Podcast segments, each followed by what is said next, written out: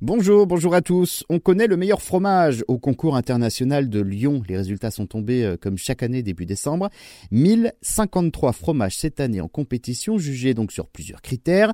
D'abord la vue, l'harmonie, la texture et puis l'odorat et le goût. L'an dernier, on vous rappelle que la médaille d'or avait été attribuée à un fromage espagnol, le quesos, un fromage au lait de brebis à pâte pressée avec du miel de châtaignier et de l'origan. Cette année, c'est c'est le comté jurassien qui a été élu meilleur fromage au concours international de Lyon. Une catégorie tout pays confondu, hein. du comté issu de la cave du fort des Rousses avec 18 mois d'affinage et a reçu donc une note de 99 sur 100. C'est pas si mal. La moyenne, on vous le rappelle, plafonnait à 77,55 sur l'ensemble de ce concours.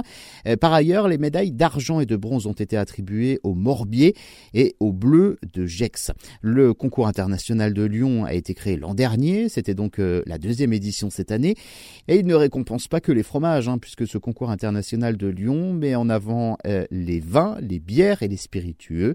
Le concours international de Lyon propose près de 300 catégories de fromages et de produits laitiers. On retrouve des fromages de vache, de chèvre, de brebis, mais également les beurres, les yaourts, les laits et les crèmes. Le concours répond à des règles très strictes hein, d'organisation, avec des conditions de stockage optimales, un classement des produits laitiers qui prend en compte de nombreux critères comme le lait et l'affinage, une dégustation à l'aveugle, une sélection rigoureuse des dégustateurs et une grille de notation sur 100.